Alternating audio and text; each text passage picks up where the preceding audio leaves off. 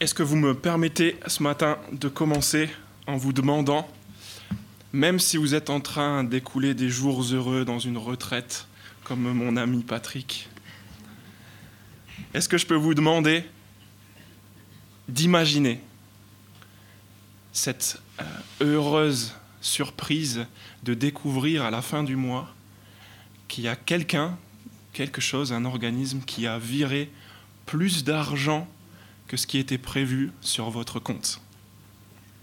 Peut-être que cette bonne nouvelle que, en fait, ce mois-ci, vous allez être augmenté. Est-ce qu'il vous est déjà arrivé, au contraire, d'avoir peur, de ne pas avoir assez pour ce mois-ci? En fait, l'argent dont on va parler ce matin, c'est un peu le tyran qui a ses deux pouvoirs. Il a le pouvoir de nous donner le sourire, de nous faire espérer, et en même temps de nous inspirer les plus grandes craintes concernant l'avenir.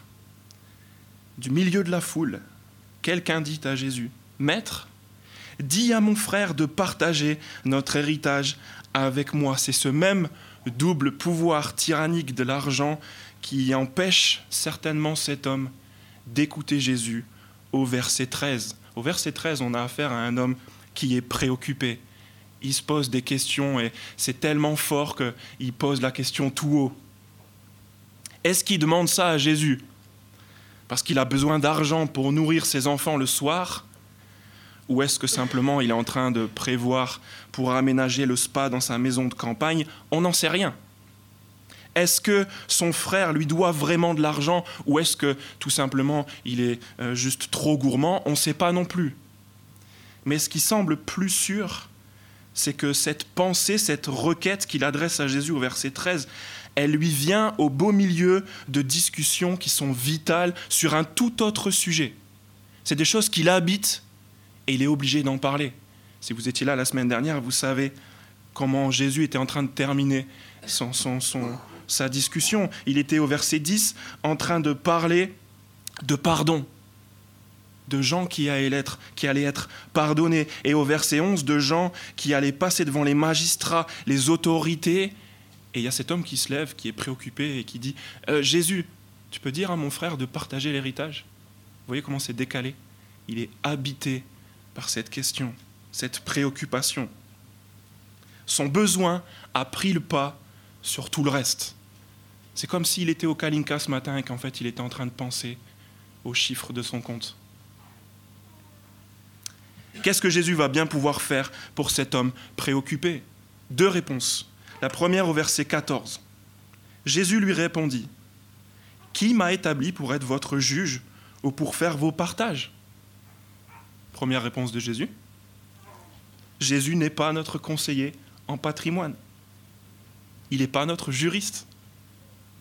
Jésus n'est pas venu mourir pour qu'on devienne riche et en bonne santé. Son règne est plus précieux que cela. Regardez le verset 15. Il est venu pas pour qu'on soit plus riche, mais pour qu'on soit libéré. Libéré de quoi Verset 15.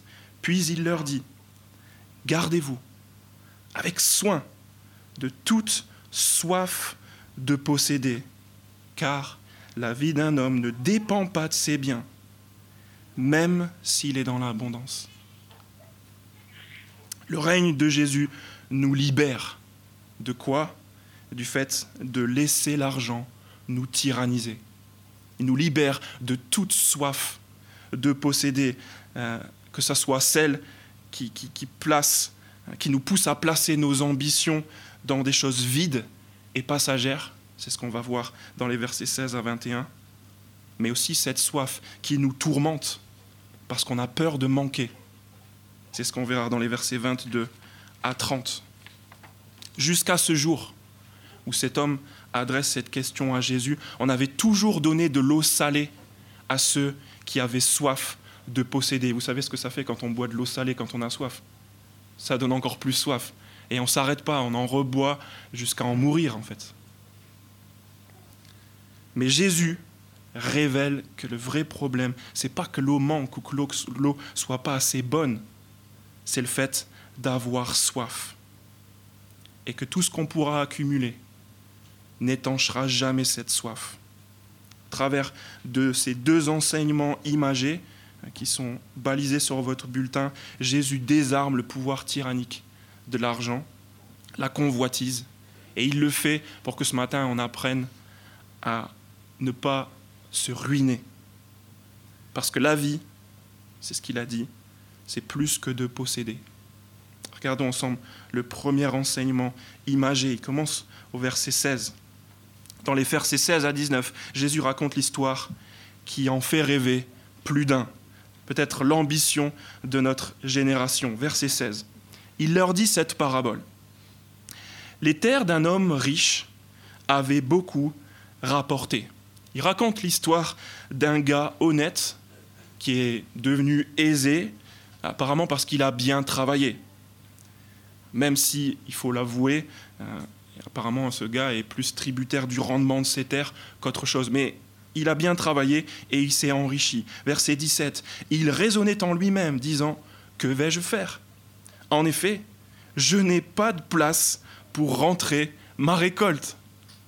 Il y a son courant, son livret A, son PEL, tous ses comptes sont blindés.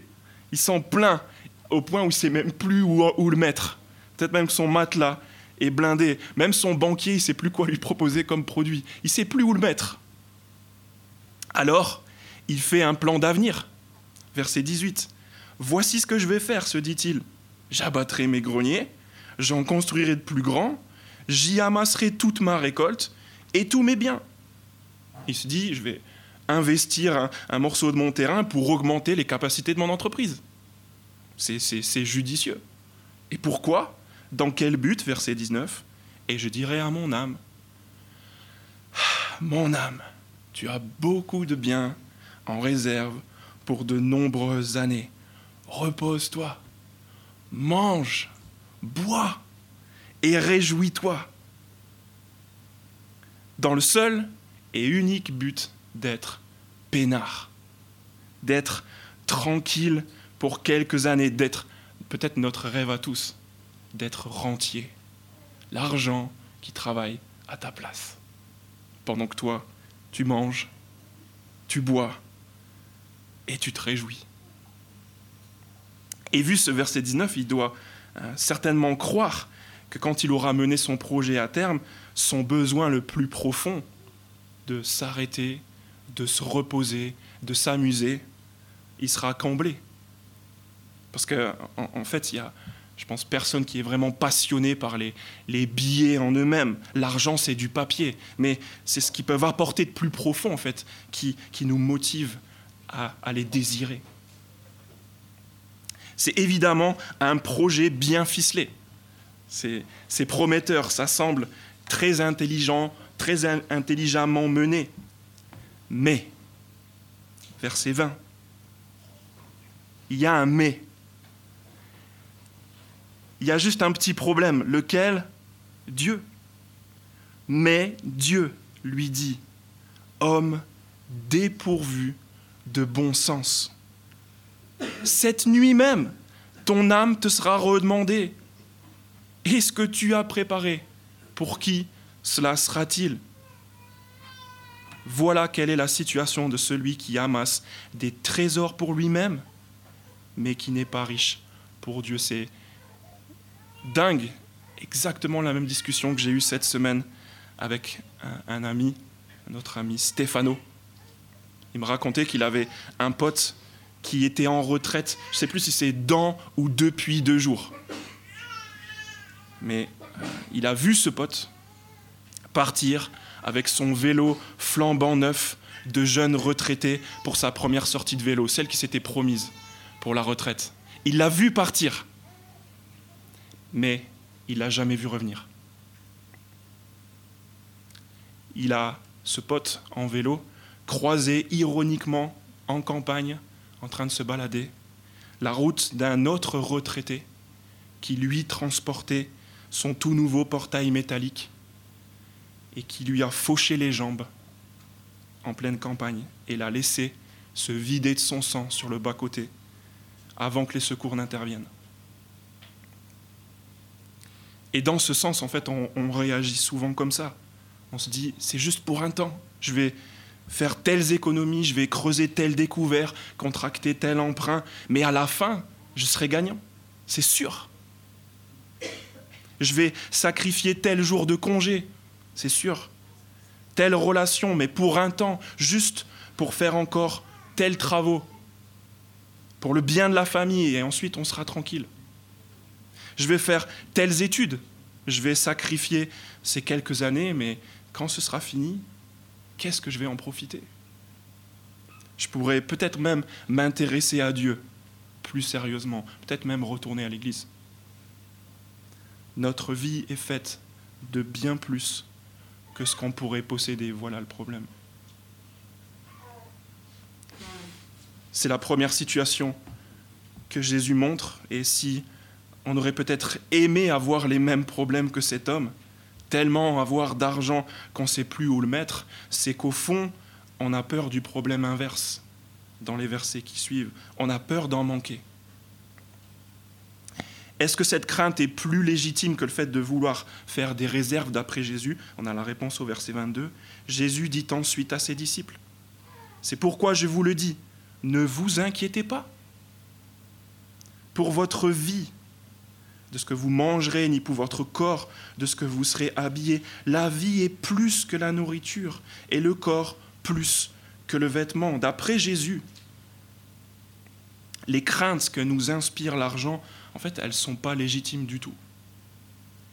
Et il va donner au moins deux raisons pour cela. La première raison, c'est parce que ces soucis qu'on se fait, ils ne sont pas logiques. La deuxième, c'est parce que ces soucis qu'on se fait, ils ne sont pas spirituels. Les arguments logiques sont les suivants. C'est pas logique de croire que si on a à manger et des habits, et spécialement des beaux habits, on vivra. C'est pas logique du tout. Le gars de, de, la parabole de tout à l'heure, il se préoccupait même plus de tout ça. Et pourtant, il est mort c'est sûr qu'on a l'impression d'exister, spécialement quand on a des beaux habits. Et pourtant, si on y pense, il y a énormément de gens en costume cravate qui sont euh, en train de qui, peuplent actuellement les cimetières de Toulouse. La vie, verset 23, est plus que la nourriture et le corps plus que le vêtement. C'est logique. C'est pas logique de s'inquiéter non plus si on observe deux phénomènes de la nature. Il y en a un au verset 24 et un au verset 27. Premier phénomène de la nature, verset 24. Observez les corbeaux. Ils ne sèment pas et ne moissonnent pas. Ils n'ont ni cave ni grenier. Et Dieu les nourrit. Vous valez beaucoup plus que les oiseaux. Les corbeaux, des animaux que Dieu a rangés dans Lévitique chapitre 11 dans la catégorie abominable. Il a dit à son peuple, ne mangez pas ces oiseaux, ils sont horribles. Des animaux impurs. Et qu'est-ce que Dieu fait avec eux? Il en prend soin. Il leur a même pas donné de poche ni de portefeuille. Il en prend soin tous les jours, à chaque repas. Et c'est pareil pour les fleurs. Verset 27. Observez comment poussent les plus belles fleurs. Elles ne travaillent pas et ne tisse pas. Cependant, je vous dis que Salomon lui-même, un des plus grands rois de la Bible, dans toute sa gloire, n'a pas eu d'aussi belle tenue que l'une d'elles. Le psaume 127, verset 2 le dit encore autrement. C'est inutilement que vous vous levez tôt et que vous vous couchez tard et que vous mangez un pain gagné avec peine. Il en donne autant à ses bien-aimés pendant leur sommeil si objectivement Dieu nourrit des animaux détestables et qui donne des habits à des végétaux qui fanent si vite, des plus beaux habits que les, plus grandes, que les plus grandes stars, que les plus grands rois de la terre, notre inquiétude, elle est illogique, elle sert à rien du tout. Tout dépend de Dieu. Je ne sais pas si vous avez déjà entendu cette histoire, l'histoire de, de Georges Muller il, euh, s'occupait d'un orphelinat. Il avait euh, l'habitude de récupérer dans les rues de Londres des dizaines et des dizaines d'orphelins qui étaient dehors et qui crevaient la faim ou qu'on mettait en, prison juste pour qu'ils puissent subsister au 19e siècle. Et un soir, il descend comme ça dans le réfectoire et les enfants, ils sont là avec leur cahier, leur bol et il n'y a rien dedans. Et lui, il commence à prier pour remercier Dieu euh, pour ce qu'il lui donne, alors qu'en fait, il n'y a rien. Jusqu'à ce qu'il y ait quelqu'un qui tape à la porte c'est le boulanger insomniaque qui lui dit J'ai pas dormi de la nuit, euh, j'ai pas, pas trouvé d'autre chose à faire que de faire plein de pain, j'en ai trop, est-ce que tu en as besoin? Juste, derrière, il y a encore quelqu'un qui tape à la porte. C'est le laitier qui est en stress. Il dit J'ai cassé mon essieu, mon, mon camion il est plein de lait, il faut que je le décharge, est-ce que tu en as besoin? C'est inutilement que vous vous levez tôt, que vous vous couchez tard que vous mangez un pain gagné avec peine, il en donne autant à ses bien-aimés pendant leur sommeil. Argument logique du verset 25. Qui de vous peut, par ses inquiétudes, ajouter un instant à la durée de sa vie? Si donc vous ne pouvez rien faire, même pour si peu, pourquoi vous inquiétez-vous du reste? L'inquiétude, ça fait rien gagner du tout. L'inquiétude, ça fait perdre des cheveux. Comment est-ce qu'on pourrait croire que ça, fait gagner des années de vie? C'est pas possible. C'est illogique. C'est tout le contraire en fait. Les gens les plus stressés, ce sont les gens les plus à même de développer des problèmes d'hypertension, des réactions euh, physiques et psychiques qu'ils n'ont pas désirées et qui sont même parfois irréversibles. On est impuissant en fait, en réalité. Le, le stress, c'est pas la solution. Ça fait qu'aggraver le problème, mais, mais du coup, qu'est-ce qu'on fait? Sous l'effet de l'inquiétude, on se fait du mal et, on prend même des, mauvaises décisions.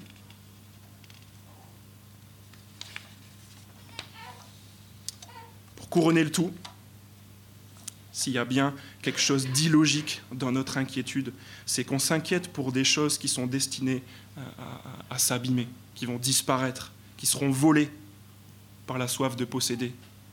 Des autres, ou rouillées par le temps. Regardez le verset 33, pardon.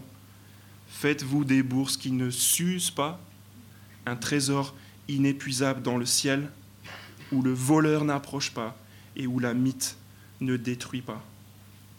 Nos inquiétudes sont illogiques. La vie tient plus qu'à cela. C'est la nature qui nous l'enseigne, c'est nos, nos, limites, les voleurs et les mythes. Tout nous dit en fait que s'inquiéter, c'est illogique. Mais Jésus, s'adresse précisément à ses disciples. Regardez le verset 22. Jésus dit ensuite à ses disciples, il fait pareil au verset 29, et vous? Verset 22. Jésus dit ensuite à ses disciples, il s'adresse réellement à eux pour leur dire que non seulement l'inquiétude est illogique, mais aussi et surtout, elle n'est pas spirituelle. Si vous vous considérez comme disciple de Jésus, regardez bien ce qu'il dit à ses enfants. Verset 29. Et vous, ne cherchez pas ce que vous mangerez, ni ce que vous boirez, et ne soyez pas inquiets. En effet, tout cela, ce sont les membres des autres peuples du monde qui le recherchent. Votre Père c'est que vous en avez besoin. L'inquiétude, non seulement c'est illogique, mais en plus, ça ne marche pas avec la foi. L'inquiétude, c'est la marque de ceux qui sont les membres des autres peuples, pas ceux qui connaissent le Père qui connaît nos besoins. L'inquiétude, c'est le contraire de la foi, du fait d'avoir confiance en Dieu. Regardez le verset 28. Si Dieu habille ainsi l'herbe qui est aujourd'hui dans les champs et qui demain sera jetée au feu, il le fera d'autant plus volontiers pour vous, gens de peu de foi.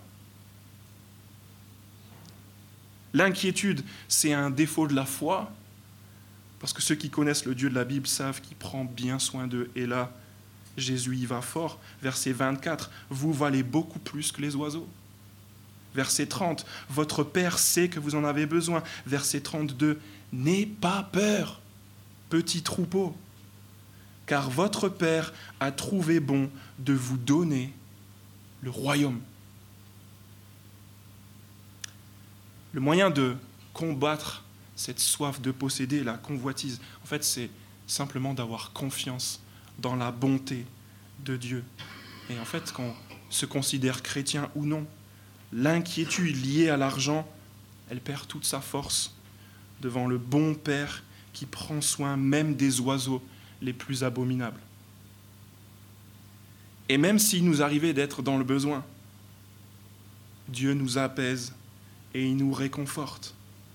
Si on en croit ce qu'on a lu il y a quelques semaines dans Luc chapitre 6, notre situation, même si on est dans le besoin, elle n'est pas pire que celle qui sont comblées. On lisait Malheur à vous riches, car vous avez votre consolation. Malheur à vous qui êtes comblés, car vous aurez faim. Je veux terminer en réfléchissant à quoi ressemble une vie dans laquelle le règne de Jésus a désarmé la convoitise. On a la réponse au début du verset 33. Vendez ce que vous possédez et faites don de l'argent. Faites-vous des bourses qui ne s'usent pas, un trésor inépuisable dans le ciel, où le voleur n'approche pas et où la mythe ne détruit pas. Première réponse, vendez ce que vous possédez et faites don de l'argent. Qu'est-ce que euh, une vie, à quoi ressemble une vie euh, dans laquelle le règne de Jésus a désarmé la convoitise C'est d'abord une vie généreuse. C'est des gens qui prennent plaisir à gagner d'un côté, mais pour donner pas juste pour accumuler des gens qui obtiennent une augmentation et qui voient une occasion de donner encore plus plutôt que d'augmenter leur confort de vie. Des gens qui réduisent leur visite au restaurant, qui cuisinent en, en, plus grande quantité pour inviter, pour partager. Des gens qui scandalisent leurs collègues de bureau à cause de leur train de vie simple. À quoi ressemble une vie dans laquelle le règne de Jésus a désarmé la convoitise? On vient de le lire. Faites-vous des bourses qui ne s'usent pas, un trésor inépuisable dans le ciel.